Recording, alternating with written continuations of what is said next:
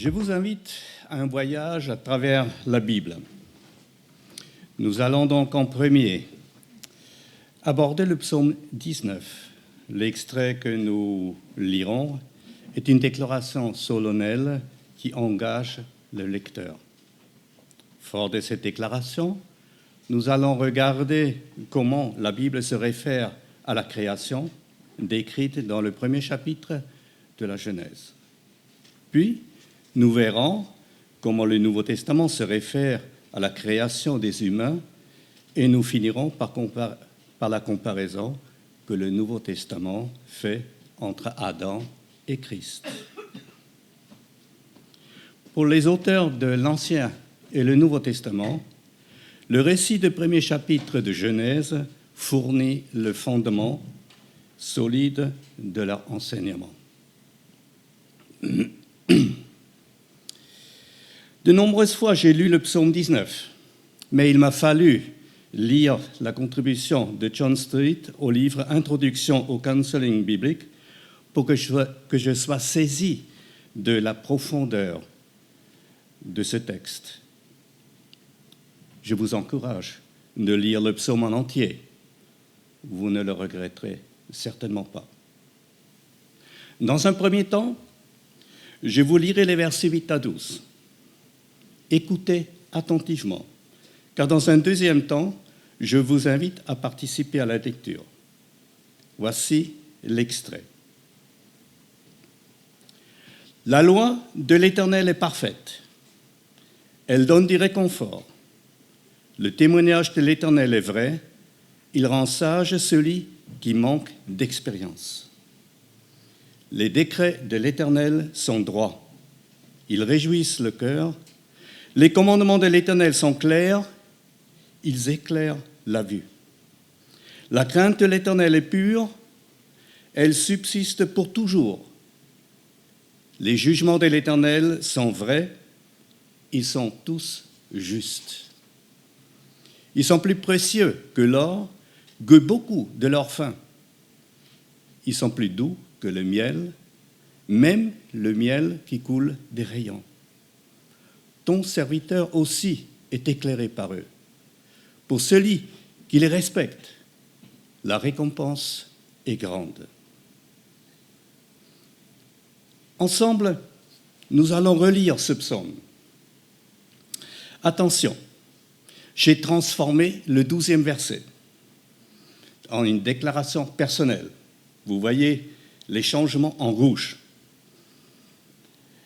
Si cette déclaration ne correspond pas à votre conviction, ne la lisez pas à haute voix.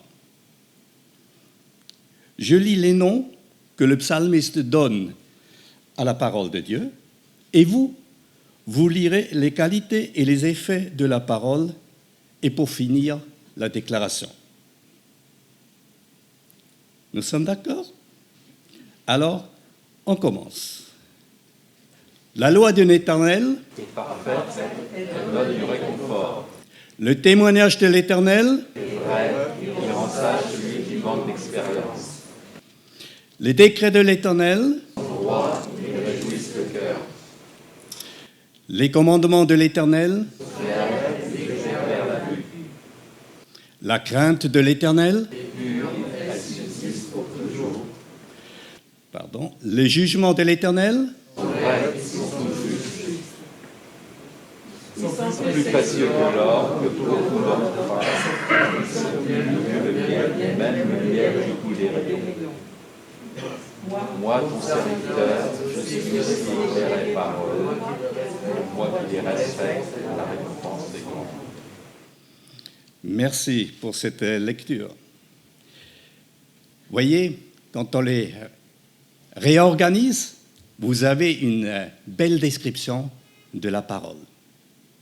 Cette parole, elle est parfaite. Elle est capable de nous réconforter. Elle est vraie. Elle nous rend sages et justes.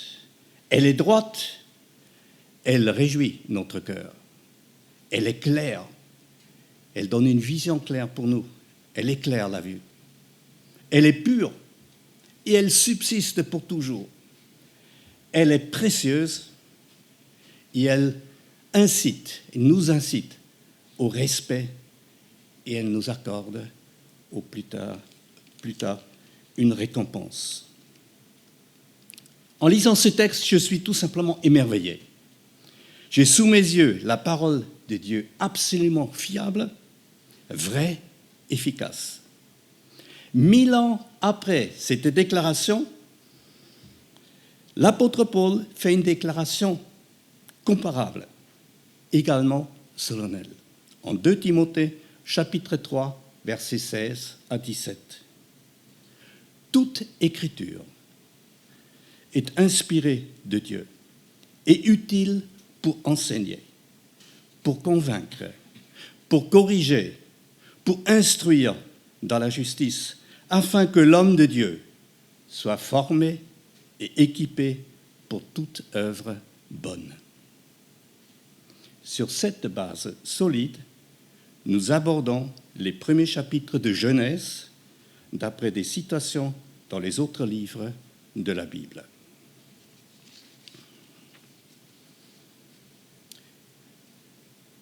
Dieu créateur. À chaque fois que les divers auteurs de la Bible reviennent au, chapitre, au premier chapitre de la Genèse, ils le font pour aller plus loin, en prenant appui sur les situations ou allusions. Au psaume 33, versets 6 à 9, nous lisons Le ciel a été fait par la parole de l'Éternel, et tout son armée par le souffle de sa bouche. Il amoncelle les eaux de la mer, il garde les océans dans les réservoirs. Que toute la terre craigne l'Éternel, que tous les habitants du monde tremblent devant lui, car il parle et la chose arrive. Il ordonne et elle existe. Le psaume fait allusion à l'expression Dieu dit du premier chapitre de Genèse, en déduisant que Dieu a créé par sa parole. Il parle et la chose arrive. Il ordonne et elle existe. Pour le psalmiste, il n'y a qu'une seule façon de répondre. Ce Dieu unique mérite l'honneur, le respect, une sainte crainte. Oui, il est digne que nous l'adorons. Fait-il sujet de votre adoration? Isaïe développe dans le chapitre 40, versets 26 au 28, un élément rassurant. Levez les yeux vers le ciel et regardez. Qui a créé cela? C'est celui qui fait sortir les corps célestes en bon ordre. Il les appelle tous par leur nom. Son pouvoir est si grand, sa force si puissante, que pas un seul ne manque. Pourquoi, dis-tu, Jacob, et pourquoi affirmes-tu, Israël, ma situation échappe à l'Éternel? Mon droit passe inaperçu de mon Dieu. Ne le sais-tu pas? Ne l'as-tu pas appris? C'est le Dieu d'éternité, l'Éternel qui a créé les extrémités de la terre. Il ne se fatigue pas, il ne s'épuise pas. Son intelligence est impénétrable. En s'appuyant sur le fait que Dieu a fait les cieux et la terre, Ésaïe interpelle le peuple Israël et reforme et librement par moi-même, il leur dit à peu près ceci. Comment pouvez-vous vous abandonner à l'idée que Dieu ne voit pas votre situation? Comment pouvez-vous penser que Dieu ne se soucie pas de vous? Ce Dieu qui a créé les cieux et la terre n'est pas un homme. Il ne se fatigue ni s'épuise. Il n'est pas surpris ni dépassé par les événements. Il maintient tout. Il gère toutes les situations. Il a des projets. Il les annonce ils se réaliseront sans faute.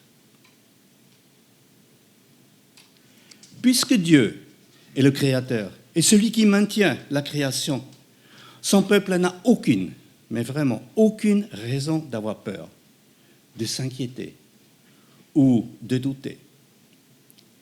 Ce texte interpelle. Ne te confie pas dans ta force ou dans tes relations ou dans tes diplômes ou ta richesse ou tes pilules ou ta beauté, etc. Ne fais pas de quelqu'un ou de quelque chose ton idole. Ils sont tous éphémères. Fais confiance à Dieu, le Créateur.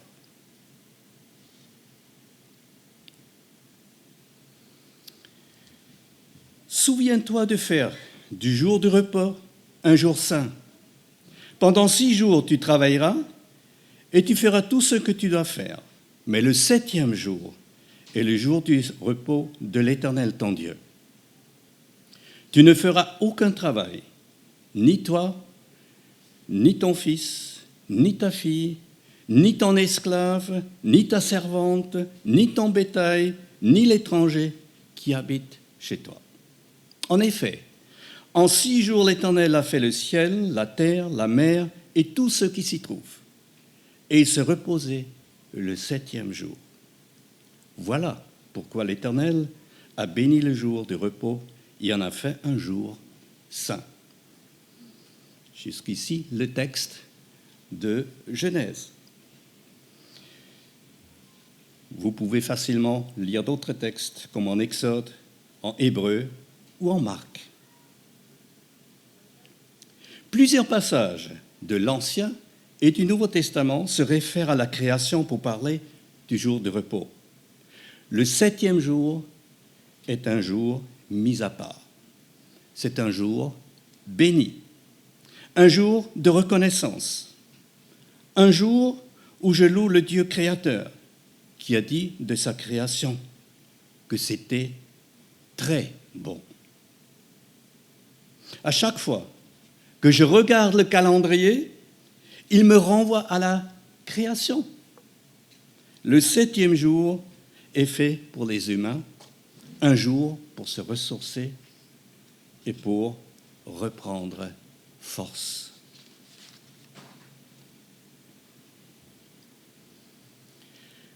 Le Fils est l'image du Dieu invisible, le premier-né de toute la création.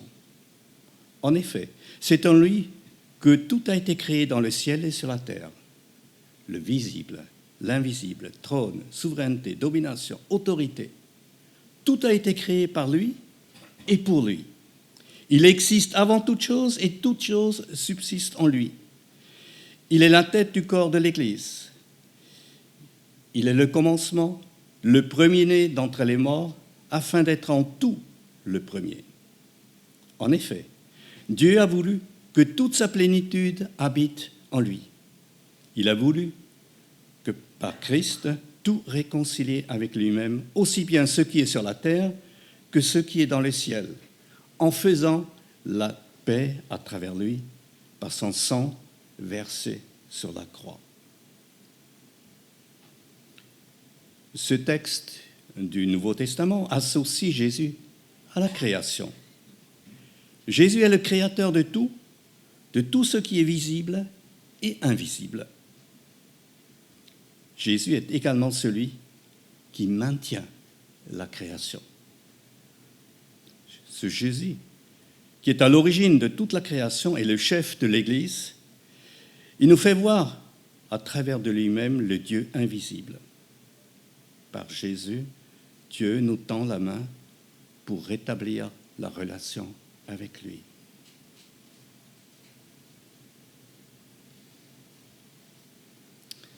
Par la foi, nous comprenons que l'univers a été formé par la parole de Dieu, de sorte que le monde visible n'a pas été fait à partir des choses visibles.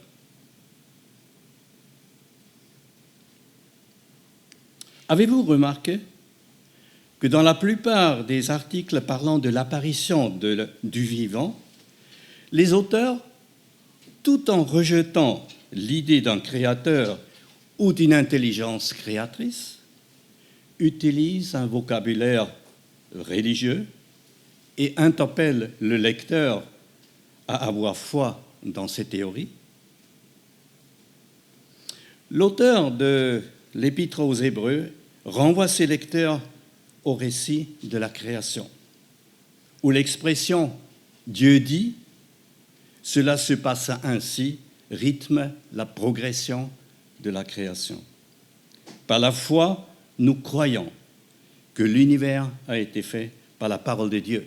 Puis, tout au long du onzième chapitre de l'Hébreu, l'auteur nous présente des exemples de personnes qui avaient cette foi, qui se laissaient guider par elle dans leur vie.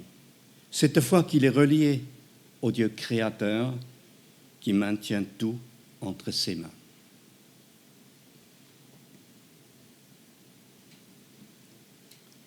En effet, les perfections invisibles de Dieu, sa puissance éternelle et sa divinité se voient depuis la création du monde. Elles se comprennent par ce qu'il a fait. Dans sa démonstration que tous les humains ont besoin du pardon de Dieu, l'apôtre Paul montre au premier chapitre de l'épître aux Romains ce que la création nous enseigne sur le Créateur. Elle nous permet de découvrir ses perfections, ses perfections invisibles, sa puissance éternelle et sa divinité. Si vous lisez le texte qui suit notre citation, vous y découvrirez que celui qui se voile les yeux devant l'évidence des faits, c'est-à-dire de la création, sera abandonné à ses égarements. Au terme du développement de l'enseignement de Paul, nous lisons le constat accablant au chapitre 3, verset 23. Tous ont péché et sont privés de la gloire de Dieu. À partir du verset 24, l'apôtre Paul explique comment nos péchés peuvent être pardonnés et comment nous pouvons entrer dans la gloire de Dieu, c'est-à-dire comment nous pouvons rétablir la communion avec notre Créateur. Je vous encourage vivement de lire ces passages.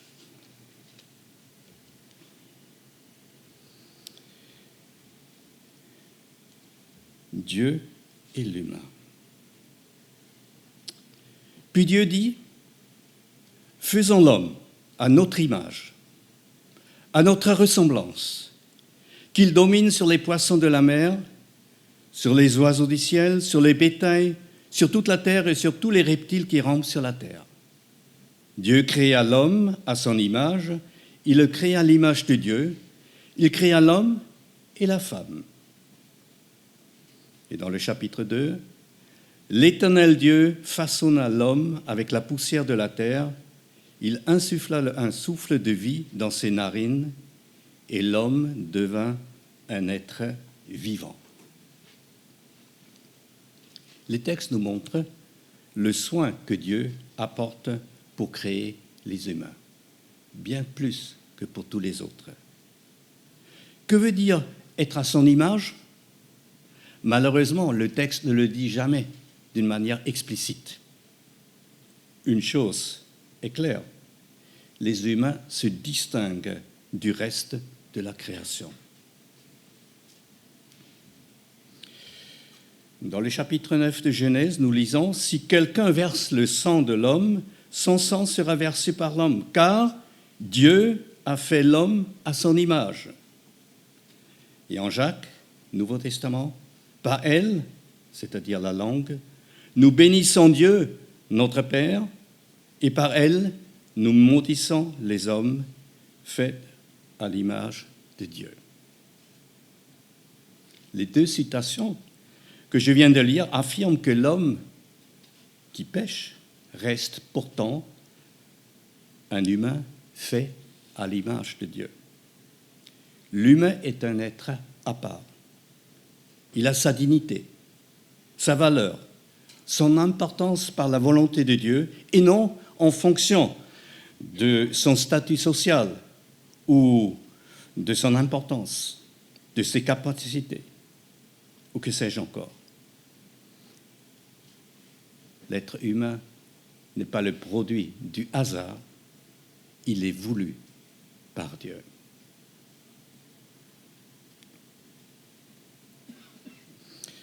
L'Éternel Dieu dit, il n'est pas bon que l'homme soit seul. Je lui ferai une aide qui soit son vis-à-vis. Alors l'Éternel Dieu fit tomber un profond sommeil sur l'homme qui s'endormit. Il prit une de ses côtes et referma la chair à sa place. L'Éternel Dieu forma une femme à partir de la côte qu'il avait prise à l'homme et l'amena vers l'homme. L'homme dit, Voici cette fois celle qui est faite de, mes, de même, euh, pardon. Voici cette fois celle qui est faite des mêmes os et de la même chair que moi. On l'appellera femme parce qu'elle a été tirée de l'homme.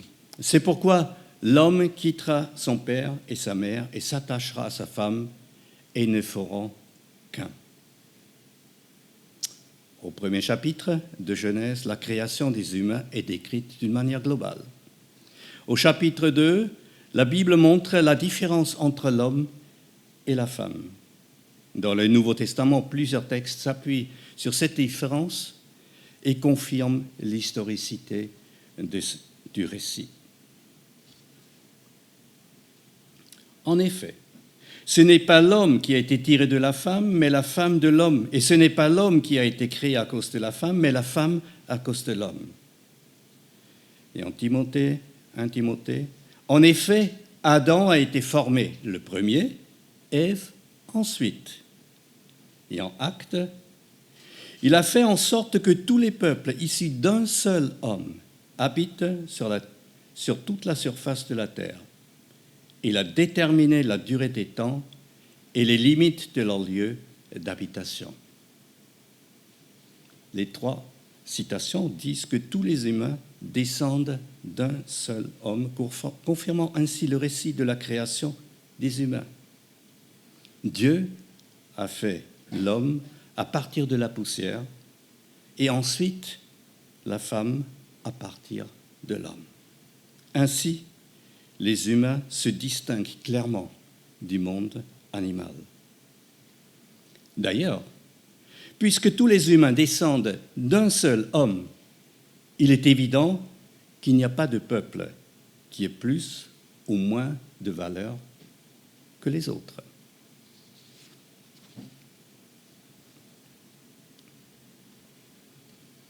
D'Adam à Christ. L'Éternel donna cet ordre à l'homme. Tu pourras manger les fruits de tous les arbres du jardin, mais tu ne mangeras pas le fruit de l'arbre de la connaissance du bien et du mal, car le jour où tu en mangeras, tu mourras, c'est certain. La femme vit que l'arbre était porteur de fruits bons à manger, agréable à regarder et précieux pour ouvrir l'intelligence. Elle prit de son fruit et en mangea. Elle en donna aussi à son mari qui était avec elle, et il en mangea. Les yeux à tous les deux s'ouvrirent, ils prirent conscience qu'ils étaient nus. Ils attachèrent des feuilles de figuier ensemble et s'en firent des ceintures. Nous ignorons complètement combien de temps se sont écoulés entre la création et cet événement triste? La révolte, la révolte d'Adam et Ève contre Dieu. Ce récit est repris et confirmé dans le Nouveau Testament. De même que le serpent a trompé Ève par sa ruse, j'ai peur que vos pensées ne se corrompent et ne se détournent de la simplicité et de la pureté vis-à-vis de Christ. Et Adam n'a pas été trompé alors que la femme trompée s'est rendue coupable d'une transgression. La mort a régné depuis Adam jusqu'à Moïse, même sur ceux qui n'avaient pas péché par une transgression semblable à celle d'Adam. En effet, si beaucoup sont morts par la faute d'un seul, et ainsi de suite. En s'appuyant sur la chronologie du récit du livre de la Genèse, le Nouveau Testament souligne que Adam est le principal fautif. C'est par sa rébellion que le péché s'est étendu sur tous les humains et ainsi tous les humains subissent la mort. Ainsi donc, de même que par une seule faute, la condamnation a atteint tous les hommes, de même, par un seul acte d'acquittement, la justification qui donne la vie s'étend à tous les hommes. En effet, tout comme par la désobéissance d'un seul homme, beaucoup ont été rendus pécheurs, beaucoup seront rendus justes par l'obéissance d'un seul. L'apôtre Paul compare Jésus à Adam. Par un homme, Adam, la condamnation et les péchés ont touché l'humanité entière. De même, par un seul homme, Jésus-Christ, l'offre de la justice est à la porte de tous les humains. Par son obéissance et par son acte d'acquittement, le deuxième Adam, Jésus-Christ, nous met au bénéfice de son pardon, rétablissant ainsi la relation avec le Dieu créateur. Es-tu au bénéfice de l'œuvre de Jésus-Christ?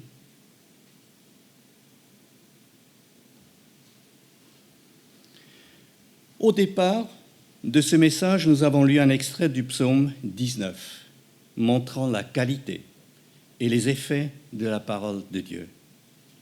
Les quelques citations de l'Ancien et Nouveau Testament, vous en trouverez facilement de nombreuses autres citations qui se réfèrent au premier chapitre de Genèse.